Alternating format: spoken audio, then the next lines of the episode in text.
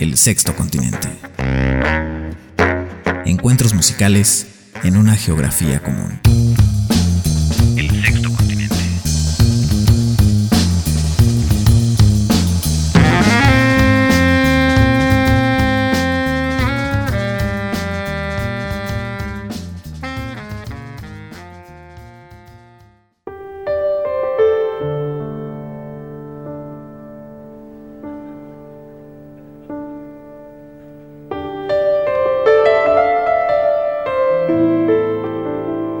Queridas amigas, mis queridos amigos, estamos muy contentos de recibirles en este espacio de estreno, como ya lo saben, cada lunes en punto de las 22 horas 10 de la noche a través de Global 96.9, Corporación Oaxaqueña de Radio y Televisión. Este programa también se repite los días sábados por la noche, tanto en Global como en nuestra estación hermana Oaxaqueña Radio y por supuesto lo pueden encontrar disponible en cualquier momento en nuestras redes sociales en formato de podcast. Estamos en Twitter, en Instagram y en Facebook como El Sexto Continente o Sexto Continente Y además pueden encontrarnos en nuestra página oficial www.sextocontinentejazz.blogspot.mx. Yo soy Oscar Javier Martínez y hoy vamos a dedicar nuestro programa a la celebración por los 80 años de vida del productor alemán Manfred Eicher, este hombre que en 1969 fundó la discográfica Edition of Contemporary Music, mejor conocida en todo el mundo por sus siglas ECM. ECM Records se ha convertido en un referente para el jazz que viene de Europa, pero también el jazz que ha sabido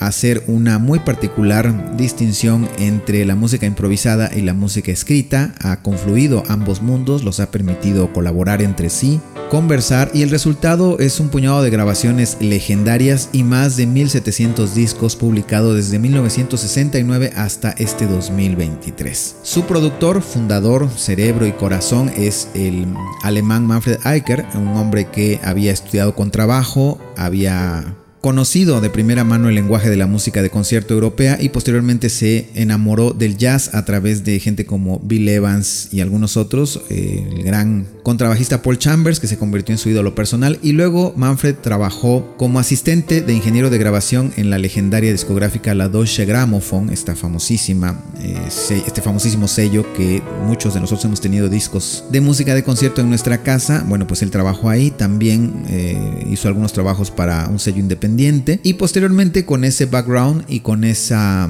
excelencia en la calidad de las grabaciones de la Deutsche Grammophon, él funda su propio sello llamado Edition of Contemporary Music e inicia su periplo como productor en 1969, como ya lo dijimos, con el disco Free at Last del pianista norteamericano Mal Waldron. Poco a poco se fue construyendo una iconografía y un sonido característico, o mejor dicho, la búsqueda de un sonido por parte de Manfred, con músicos específicos. Por un lado, músicos de la cantera europea, jóvenes músicos que en aquellos finales de los 60 y principios de los 70 habían abrevado no solamente del lenguaje clásico del jazz, sino de las nuevas tendencias que venían sobre todo de los Estados Unidos, cosas como la New Think, las nuevas búsquedas de la improvisación libre y se habían imbuido de ellas, se sentían muy poco cercanos al blues, pero más cercanos también a sus propias tradiciones regionales y folclóricas. Es el caso de los músicos de Escandinavia, los músicos nórdicos que estaban imbuidos en su propia tradición, la hacían combinar con la música contemporánea de concierto y con los lenguajes modernos del jazz. Con ellos empezó Manfred Eicher a construir, eh, digamos, el catálogo de SM, pero también con músicos norteamericanos, también jóvenes, que traían otra idea que en las discográficas norteamericanas no encontraban un lugar,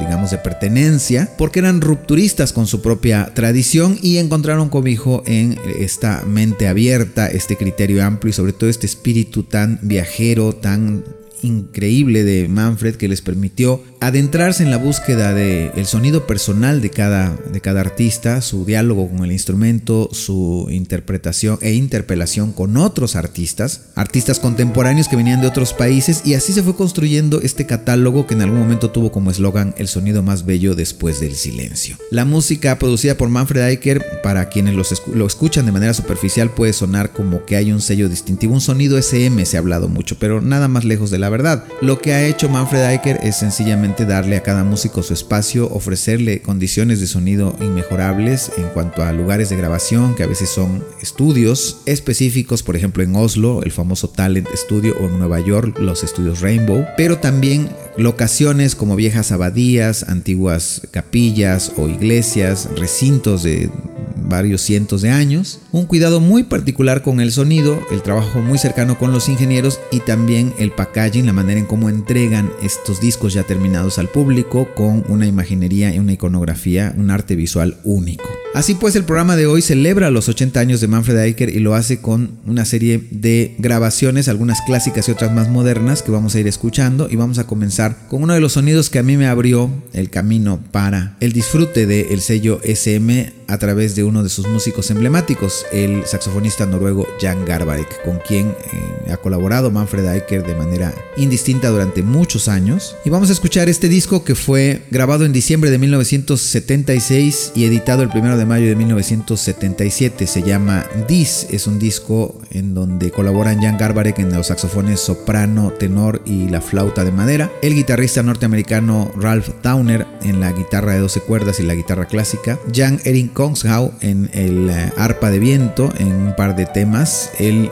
es, por cierto, ingeniero, fue ingeniero durante muchos años de la SM, pero básicamente es un disco a dueto entre Jan Garbarek y Ralph Towner. Vamos a escuchar este tema que se titula This, un fragmento, este tema que cierra el disco y le da título, grabado en los Talent Studios en Oslo, Noruega, en diciembre de 1976. Con esto les decimos bienvenidos, buenas noches, ojalá se queden con nosotros toda la ruta.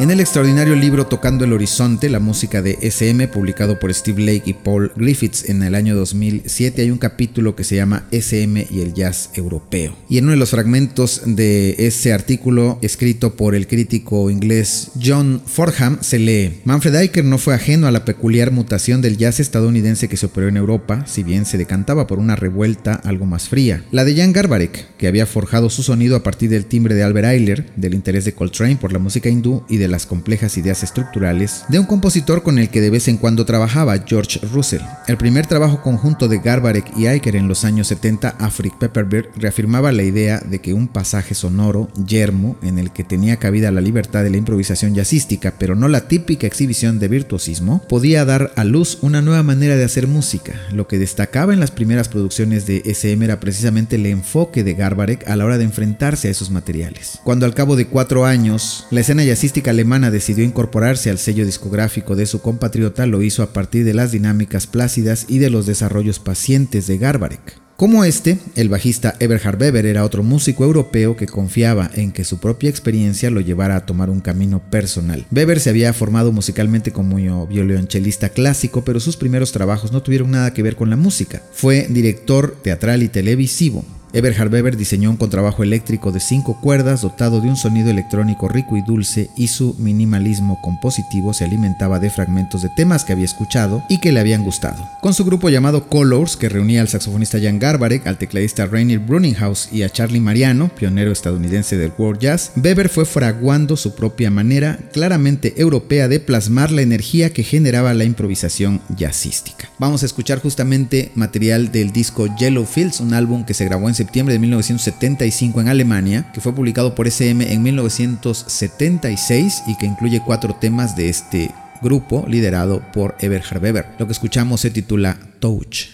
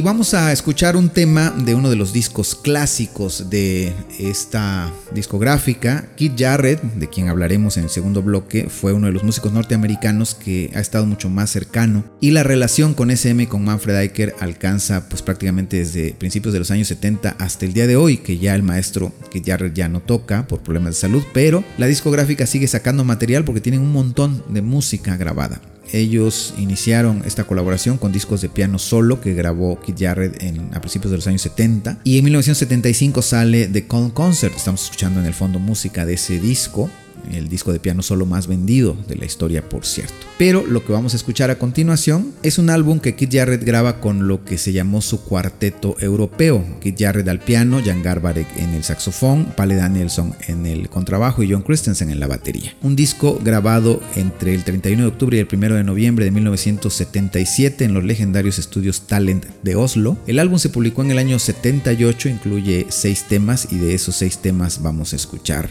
el que le da título. Se titula My Song.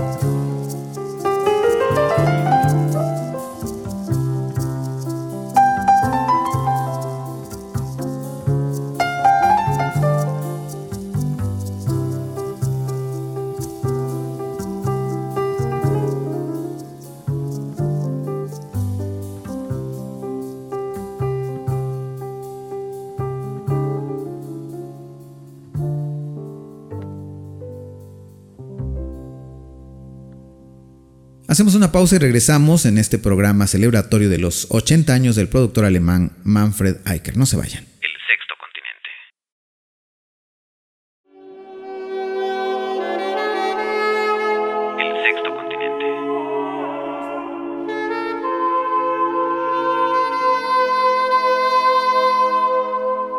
El sexto continente estamos celebrando los 80 años de vida del productor alemán Manfred Eicher, fundador del sello Edition of Contemporary Music SM, que desde 1969 ha formado parte sustancial de la historia del jazz de las postrimerías del siglo XX y de lo que llevamos del XXI, un, un sello importantísimo que ha editado a la fecha más de 1700 grabaciones y que ha sabido combinar entre música improvisada y música escrita, como le llaman ellos, a través de muchos músicos que provienen del jazz. Ellos no llaman a estos músicos músicos, de, de jazz, simplemente les llaman improvisadores. Y luego en 1984 sacaron el subsello llamado SM New Series, en donde comenzaron a editar a artistas contemporáneos, compositores contemporáneos de música de concierto, sobre todo lo que se llama la música tardo soviética o post soviética, con Arvo Part como su punta de lanza. Este maravilloso compositor, cuyo disco Tabula Rasa arrancó este sello. El éxito ha sido extraordinario, ventas por supuesto no multitudinarias, pero sí considerables. Por ejemplo, del primer disco del Hillier Ensemble,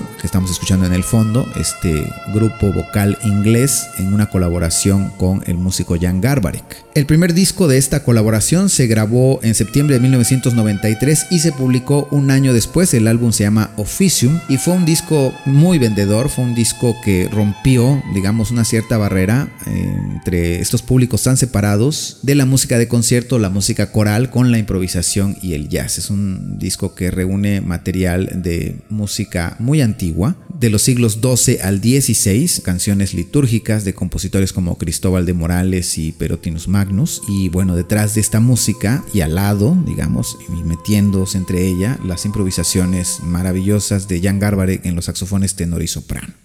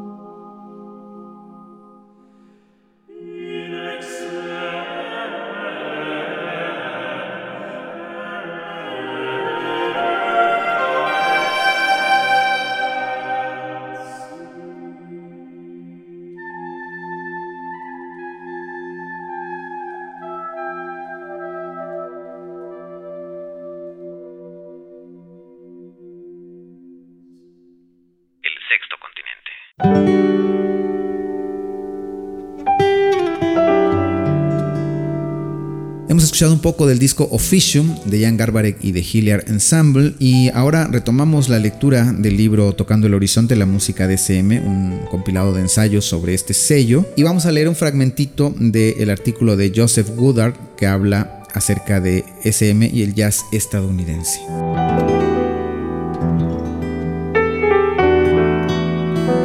La contribución de SM al jazz estuvo en parte ligada a la aplicación de uno de los valores europeos a un lenguaje estadounidense. La experiencia personal de Manfred Eicher en el terreno de la música clásica, así como su buen oído, le sirvió para formarse como productor jazzístico y como tal fue perfilando un estilo propio que tanto servía para el modelo europeo como para el estadounidense. Además, su concepción del jazz propició el descubrimiento del papel liberador del espacio, acentuando así a menudo, aunque no siempre, la fuerza de un enfoque más calmado e introspectivo. Algunos de sus aliados musicales han permanecido a su lado durante buena parte del camino recorrido, especialmente Keith Jarrett y hasta hace poco Dave Holland, un británico profundamente ligado a la escena estadounidense. La lista de veteranos se completa con el todavía hoy infravalorado guitarrista estadounidense John Abercrombie, cuyo disco del año 2003, Class Trip, sirvió para descubrir al violinista Mark Feldman y los ecos que su música guardaba con un concepto que podríamos etiquetar como jazz de cámara o música de cámara improvisada. El componente clásico y contemporáneo del catálogo de la discográfica se ha intensificado en los últimos 20 años, aun cuando los principales valores musicales y las relaciones interculturales que hoy caracteriza la New Series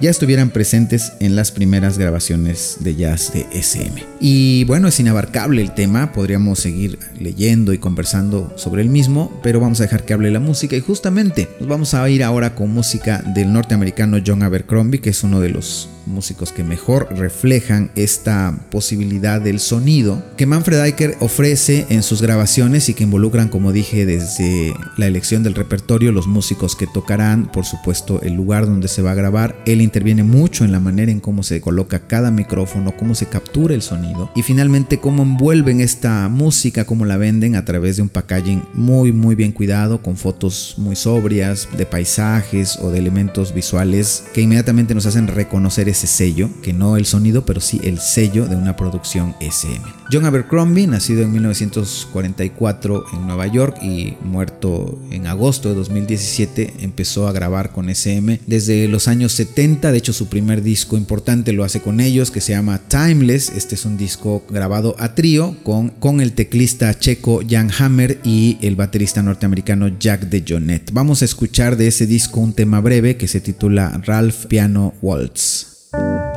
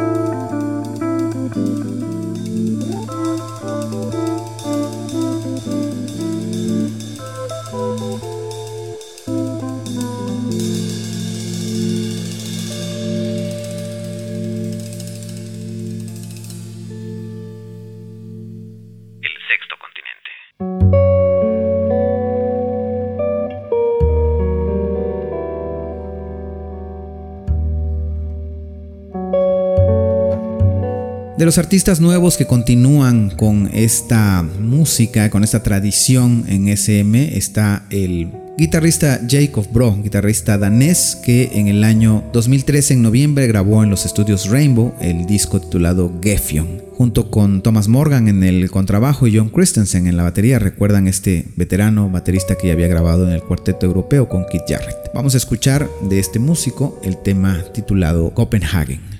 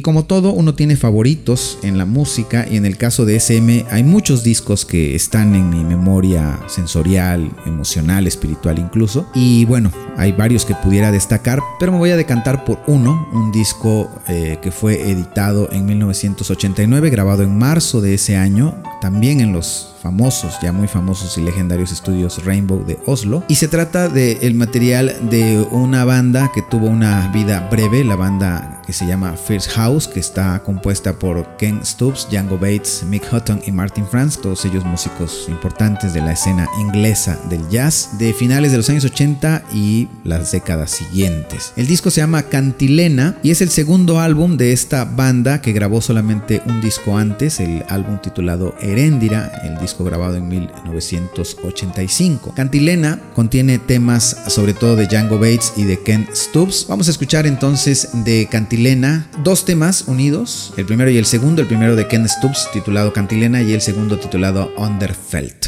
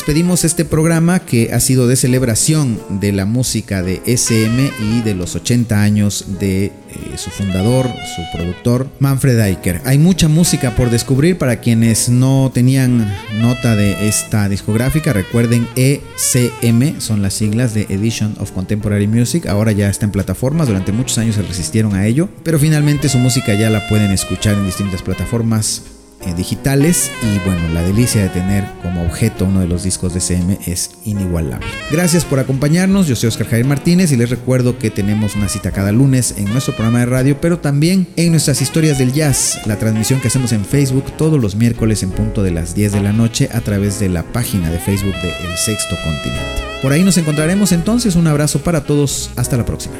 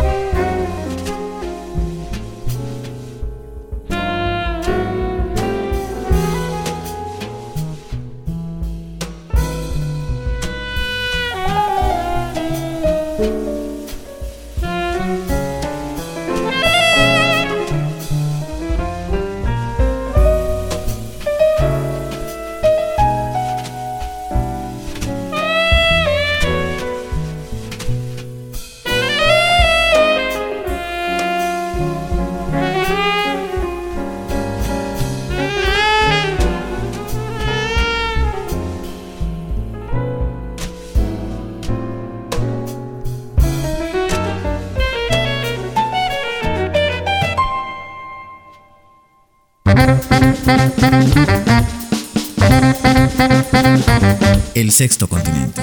es una realización de Son Producciones para la Corporación Oaxaqueña de Radio y Televisión.